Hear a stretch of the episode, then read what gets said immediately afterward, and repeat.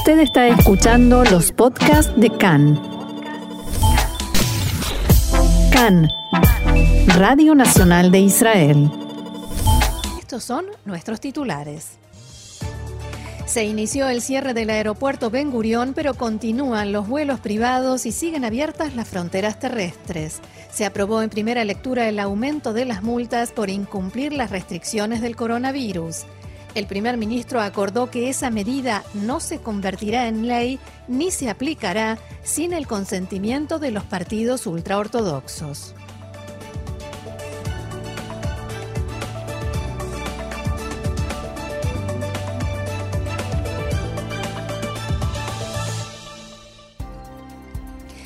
Vamos entonces al desarrollo de la información y vamos a comenzar con una de última hora que indica que en el cruce Gitaya-Bizar, en Samaria, cerca de la localidad de Ariel, un terrorista intentó apuñalar a una soldada israelí.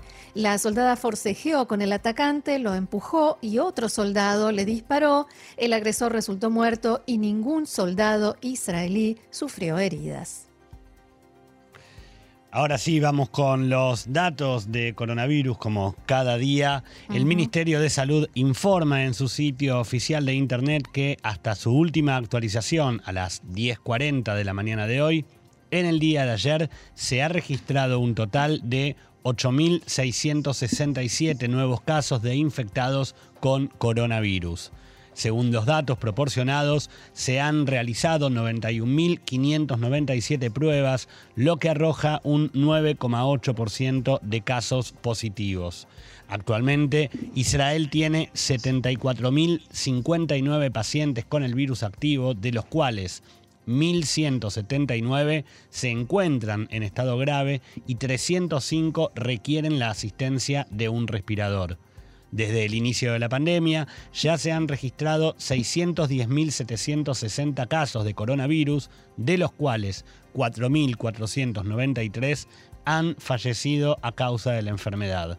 Respecto de la campaña de vacunación, hasta el día de ayer, 2.688.234 personas se habían aplicado la primera dosis de la vacuna, mientras que 1.245.395 ya tienen su proceso de vacunación completo con la segunda dosis aplicada. Como había sido anunciado hace dos días, desde la medianoche de hoy el aeropuerto Ben Gurión está cerrado para vuelos comerciales. De esta manera no está permitido el ingreso al país de ningún pasajero, sea israelí o extranjero, en principio por el lapso de una semana.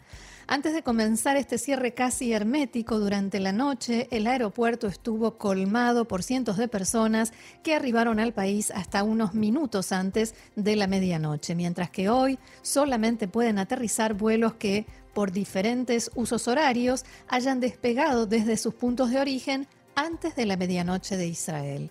Con las restricciones actuales, ningún avión con matrícula extranjera podrá ingresar a Israel y solo se permite la entrada de vuelos de carga o vuelos de índole humanitaria. De esta manera, el primer vuelo previsto luego de comenzado este cierre es el de un avión de El Al adaptado como ambulancia aérea que trae de regreso a cuatro israelíes, tres de los cuales son integrantes de una misma familia que contrajeron coronavirus trabajando en la ciudad nigeriana de Lagos. Igualmente, debido a ciertas dificultades legales, lo que no está prohibido es la operación de vuelos privados, por lo que durante el cierre, aquellas personas propietarias de jets privados podrán volar desde y hacia Israel. Eso sí, hay que tener en cuenta que ese tipo de vuelos suele tener un valor cercano a los 10 mil dólares por hasta cada hora de vuelo. Mientras tanto, hoy se informó que el paso terrestre de Arabá, que lleva el nombre de Itzhak Rabin y que une Israel con Jordania, continuará por el momento abierto para la entrada de ciudadanos israelíes, por lo que esto significa que aquellas personas que deban venir hacia Israel podrían volar a Jordania y luego ingresar aquí de modo terrestre. De, todas maneras, hace instantes trascendió que el Ministerio de Salud se encuentra trabajando para conseguir el cierre de no solo el paso de Arabá, sino de todos los cruces terrestres que pudieran encontrarse abiertos. Un día después de los disturbios que se registraron en Bnei Brak, los rabinos Kanievski y Edelstein llegaron a un acuerdo con las fuerzas policiales para tratar de calmar el tenso clima que se vivía en la ciudad. Son los rabinos principales y el rabino Kanievski es quien había ordenado eh, abrir las instituciones educativas. En un comunicado que emitieron en forma conjunta, los rabinos condenaron los hechos de violencia y prohibieron la realización de nuevas manifestaciones. Inmediatamente después de dado a conocer el comunicado, desde la oficina del alcalde de Bnei Brak se envió un mensaje telefónico a todos los padres de alumnos que, que cursan estudios en las yeshivot informando sobre esta instrucción de los rabinos. De esta manera, según el acuerdo y luego de una conversación del jefe de la policía del distrito Tel Aviv con el alcalde local, las fuerzas de seguridad reducirán la cantidad de efectivos en las calles, por lo que se espera que esto traiga un poco de calma en la, en la ciudad. De todos modos, en la mañana hubo nuevamente disturbios, no solo allí, en Beit Shemesh, en Jerusalén, en Jerusalén, aunque no de la magnitud de los últimos días. Mientras que desde el Ministerio de Salud recomiendan mantener las restricciones del tercer cierre por lo menos una semana más después del 31 de enero, el titular de la cartera de Educación, Yoav Galant, ordenó a las autoridades locales que se preparen para la apertura de las instituciones educativas el próximo lunes. Eh, nuevos datos indican que una cifra cercana al 40% de los infectados con coronavirus se encuentran en edad escolar, por lo que el anuncio de Gallant causó muchas repercusiones en contra. Entre ellas, en el día de ayer, el presidente de Yamina, Naftali Bennett, envió una carta al primer ministro Benjamin Netanyahu exigiendo que congele el regreso de los estudiantes a las escuelas y que convoque, textuales palabras, a una discusión seria y profunda para elaborar una estrategia de salida en la población infantil. Por su parte, Gallant insiste en que la educación debe regresar a las aulas la semana que viene y, según el esquema planteado por su ministerio, desde el lunes deberían estar operativos los jardines de infantes, los grados primero a cuarto del nivel primario, al igual que Yud Aleph y Yud los últimos, eh, los últimos años del nivel secundario. El profesor Ram Balitzer, jefe del gabinete de expertos de Magen Israel, fue entrevistado en la mañana de hoy por Khan y declaró que una serie creciente y prolongada de estudios publicados en las últimas dos semanas demuestran que la vacuna de Pfizer es eficaz contra la mutación británica que se ha convertido sin dudas en la cepa dominante en Israel. Balitzer aseguró que el programa de vacunación es tan avanzado y se desarrolla con una perfección que muchos países solo pueden soñar y señaló que la vacuna funciona según lo planeado. Por otra parte, Balitzer destacó que para saber el verdadero tiempo de inmunidad que se logra con la vacuna, debe pasar más tiempo de estudio de este, de este fenómeno. Para saberlo, dijo, se requiere una investigación de seguimiento en serie muy larga y estimó que en los próximos estudios médicos que se publiquen, tal vez haya alguna pista. El primer ministro Benjamin Netanyahu convocó una reunión de gabinete hoy para tratar la posible extensión del cierre. Pero el ministro de Defensa, Benny Gantz, se opone y respondió a la convocatoria de Netanyahu diciendo que, textual, si no hay imposición y cumplimiento equitativo del cierre, no habrá reunión de gabinete. Según Gantz, citamos textual, la ley debe ser idéntica para Bnei Brak y Beitar Ilit que para Herzliya y Rishon LeZion. El parámetro del gobierno para decidir cuándo salir del confinamiento es la cantidad de pacientes con coronavirus en estado crítico. Sin embargo, esa cantidad aún no se ha determinado. Autoridades del Ministerio de Salud recomendaron ayer al primer ministro Netanyahu extender el cierre por una semana más. Según dijeron fuentes del ministerio a no es lógico salir del cierre en la situación en la que nos encontramos respecto de la cantidad de pacientes en estado grave especialmente cuando está a punto de finalizar el confinamiento, de modo que esto podría generar más sobrecarga para los hospitales. Así es, Gaby. Lo que está discutiendo el gobierno en realidad no es cómo salir del cierre, sino cómo continuarlo. Y esta propuesta presentada ayer por el Ministerio de Salud en la reunión con el primer ministro, lo que intenta hacer es extender el cierre ya dentro de febrero. Estaríamos por lo menos en cinco semanas de cierre. Entre las condiciones que pone Gantz, él dice que eh, eso, de eso también depende cómo votará en otra ley que está impulsando el gobierno.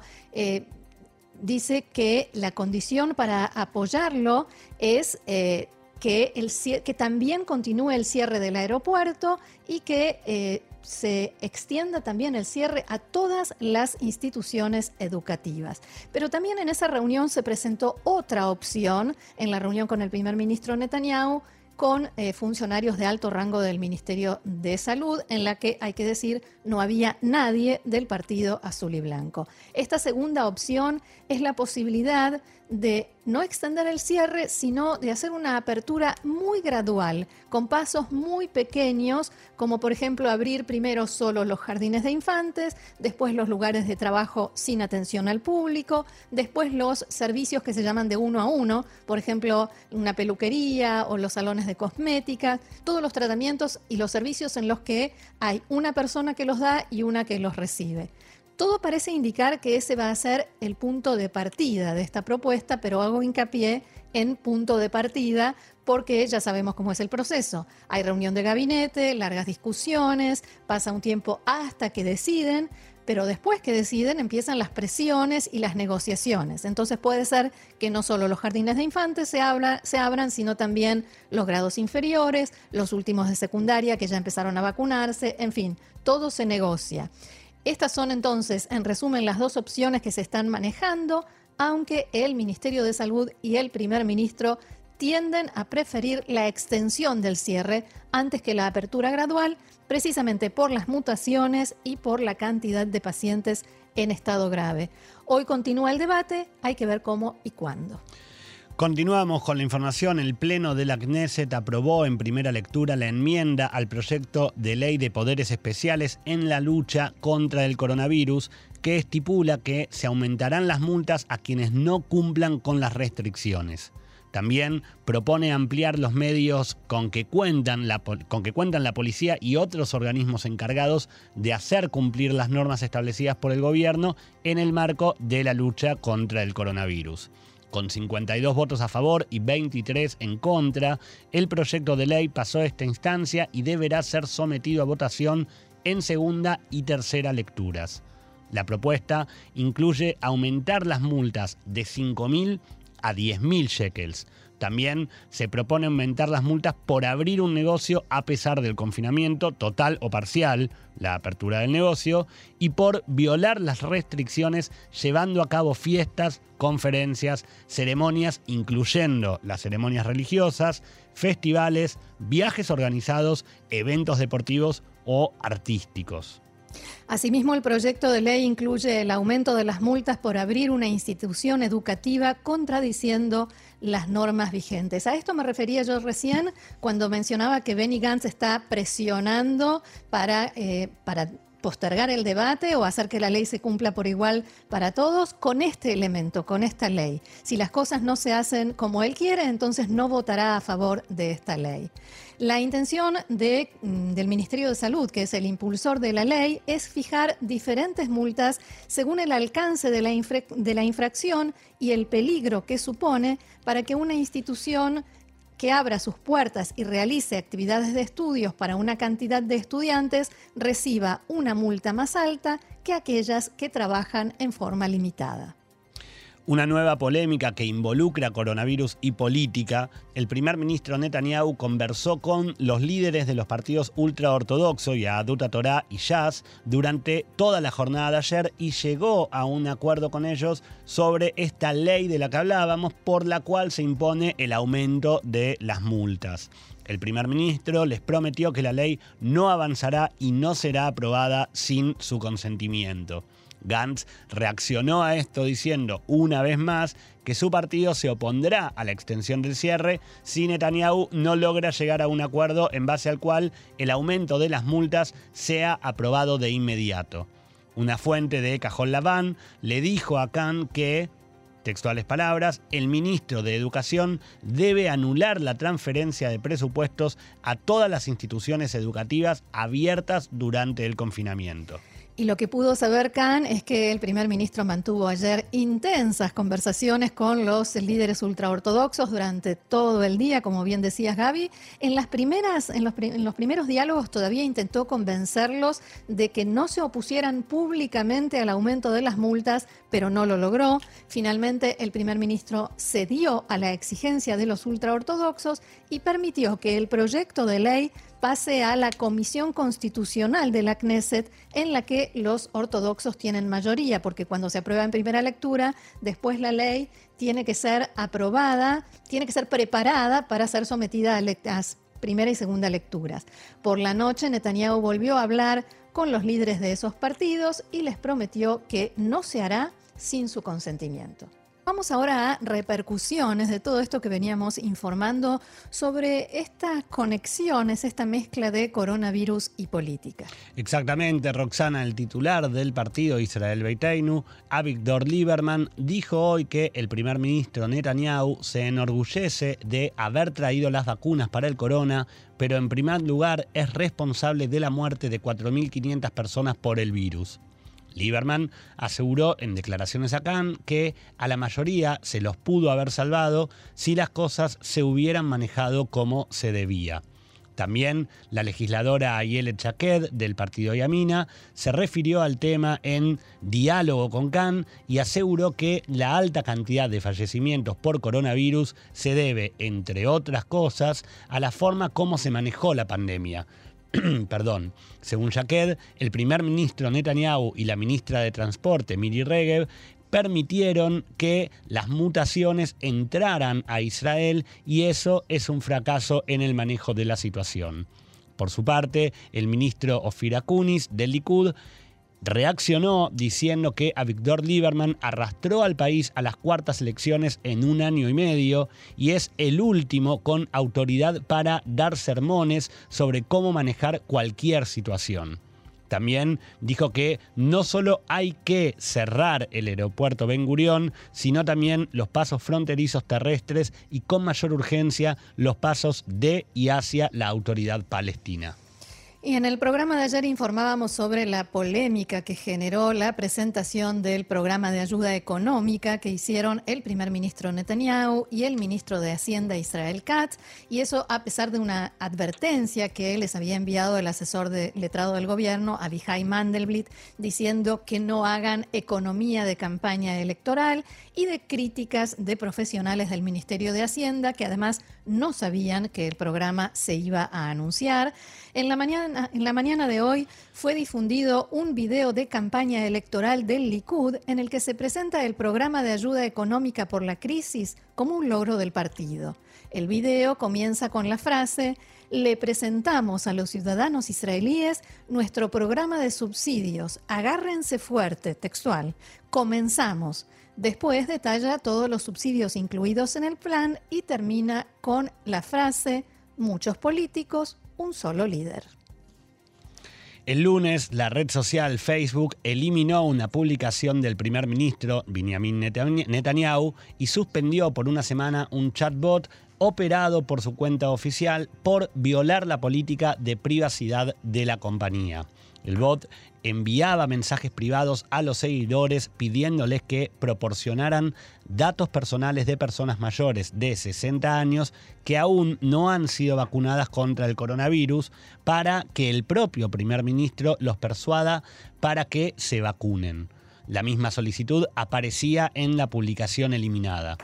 En un comunicado, Facebook expresó que, de acuerdo con nuestra política de privacidad, no permitimos contenido que comparta o solicite información médica de personas. No es la primera vez que el chatbot de, Netanyahu es suspendido temporalmente por Facebook.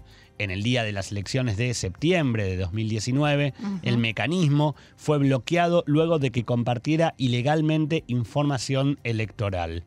Una semana antes de esas mismas elecciones, Facebook había suspendido temporalmente el bot después de que advirtiera a los visitantes sobre un posible gobierno débil de izquierda secular que depende de los árabes que quieren destruirnos a todos, mujeres, niños y hombres, según decía el bot. Netanyahu insistió en que no compartía esa visión de los árabes y dijo que el mensaje del robot no había sido escrito por él. Cambiamos de tema. El ministro de Inteligencia, Eli Cohen, se convirtió ayer en el primer alto funcionario israelí en visitar Sudán tras la reciente firma del acuerdo de normalización entre ambos países. Cohen encabezó una delegación de su ministerio y del Consejo de Seguridad Nacional mantuvo conversaciones con funcionarios de alto rango sudaneses, incluido el general Abdel Fattah al-Burhan, jefe del Consejo Soberano Gobernante, y el ministro de Defensa, Yassin Ibrahim. Cohen firmó un memorando de entendimiento con Ibrahim sobre temas relacionados a la seguridad e invitó a los líderes sudaneses a visitar Israel. Si bien el memorando no estableció oficialmente lazos diplomáticos entre Jartum y Jerusalén, se espera que esta medida se confirme en el futuro cercano. En diciembre, recordemos, la administración Trump quitó a Sudán de la lista de países patrocinadores del terrorismo, lo que significó un fuerte incentivo para que el gobierno de Jartum normalizara relaciones con Israel. Hay quienes dicen que una condición. Según dijo una fuente de Washington a Sky News en árabe en el día de ayer, la administración de Biden lanzará una iniciativa a través de mediadores europeos para abrir un diálogo directo con Teherán.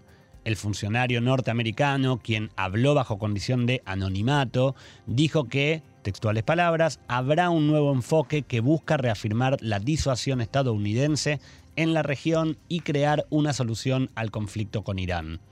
Agregó además la fuente que el nuevo enfoque irá acompañado de contactos con los aliados de Estados Unidos en la región, específicamente con los países del Golfo e Israel. Y ya que hablamos de Irán y que venimos, por supuesto, hablando de coronavirus, según un alto funcionario de salud iraní, Irán ha probado una vacuna propia contra el coronavirus en 30 personas sin signos de efectos secundarios. Mino Morjaz miembro principal del Grupo de Trabajo para la Lucha contra el Coronavirus, dijo a la agencia estatal de noticias FARS que la vacuna iraní se probará en segunda fase en 300 voluntarios. Said Namaki, ministro de Salud de Irán, dijo el domingo que esta vacuna es una de las tres en desarrollo en la República Islámica y que espera que estén listas para marzo y disponibles para el público en junio.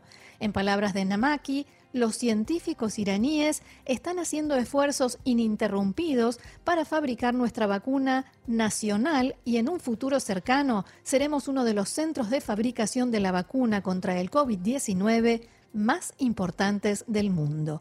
Hace algunas semanas, el líder supremo, el ayatolá Ali Khamenei, había anunciado en un discurso televisado que la importación de las vacunas occidentales de las compañías Pfizer y AstraZeneca quedaba prohibida en su país. La Autoridad Nacional de Estadísticas de Israel informó que 900 sobrevivientes del holocausto fallecieron en 2020 tras contraer coronavirus. Los datos también indican que 5.300 sobrevivientes enfermaron de corona y el porcentaje de fallecidos es del 17%, igual que el, el porcentaje de población judía de la misma edad que contrajo COVID-19 el 46% de las personas que eh, se contagiaron de corona con diagnóstico confirmado mayores de 75 años son sobrevivientes del holocausto, que constituyen un 44% de esa población, o sea, más o menos las cifras coinciden. Y por el otro lado, si mañana es el día de conmemoración del holocausto y ya comenzaron los actos, ¿verdad? Así es, eh, Gaby. El secretario general de Naciones Unidas, Antonio Guterres, instó a una acción global coordinada para construir, según dijo, una alianza contra el crecimiento y la propagación del neonazismo y el resurgimiento de la xenofobia, el antisemitismo y el discurso de odio provocado en parte por la pandemia de COVID-19. El discurso de Guterres tuvo lugar en un acto por el 76 aniversario de la liberación del campo de concentración de Auschwitz-Birkenau, que se llevó a cabo en la sinagoga de Park East en Nueva York. Allí el titular de la ONU aseguró que la pandemia ha exacerbado las injusticias y divisiones de larga data. Guterres llamó también a la acción internacional para combatir la propaganda y la desinformación y pidió una mayor educación sobre las acciones nazis durante la Segunda Guerra Mundial, enfatizando que casi dos tercios de los jóvenes estadounidenses no saben que 6 millones de judíos fueron asesinados durante la Shoah el holocausto. Para el titular de la ONU, abro comillas, la propaganda que vincula a los judíos con la pandemia, acusándolos de crear el virus como parte de un intento de dominación global, sería ridícula si no fuera tan peligrosa. Esta es solo la última manifestación de una expresión antisemita que se remonta al menos al siglo XIV, cuando los judíos fueron acusados de propagar la peste bubónica. Y es lo que conversábamos ayer precisamente con un experto en la materia, Gustavo Perednik.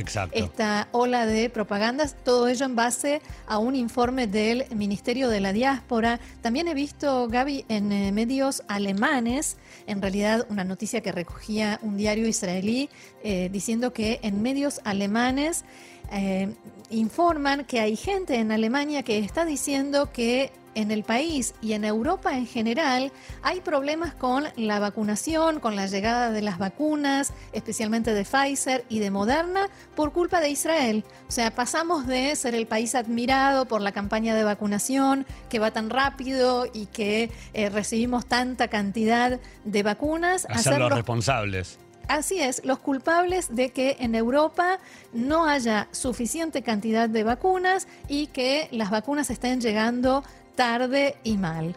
En fin. En fin, Volvemos un poco a la actualidad aquí en Israel. El Ministerio de Protección Ambiental publicó una nueva estrategia para tratamientos de residuos. Según el plan, que se basa en un modelo utilizado en algunos países de Europa, aproximadamente una quinta parte de los residuos se eliminará, más de la mitad se reciclará y aproximadamente una cuarta parte se transferirá a instalaciones de recuperación térmica para su incineración. Según se informa, el costo anual del programa será de casi 2.000 millones de shekels en comparación de lo que sale actualmente el programa de recolección de residuos, que es de más de 3.000 millones de shekels. Además, una noticia que nos llama un poco a la reflexión, se informa que en 2019 se produjeron casi 6 millones de toneladas de residuos sólidos urbanos en todo Israel y se espera Roxana, que para fines de la década, o sea, para fines de 2030, esa cifra aumente un 25%.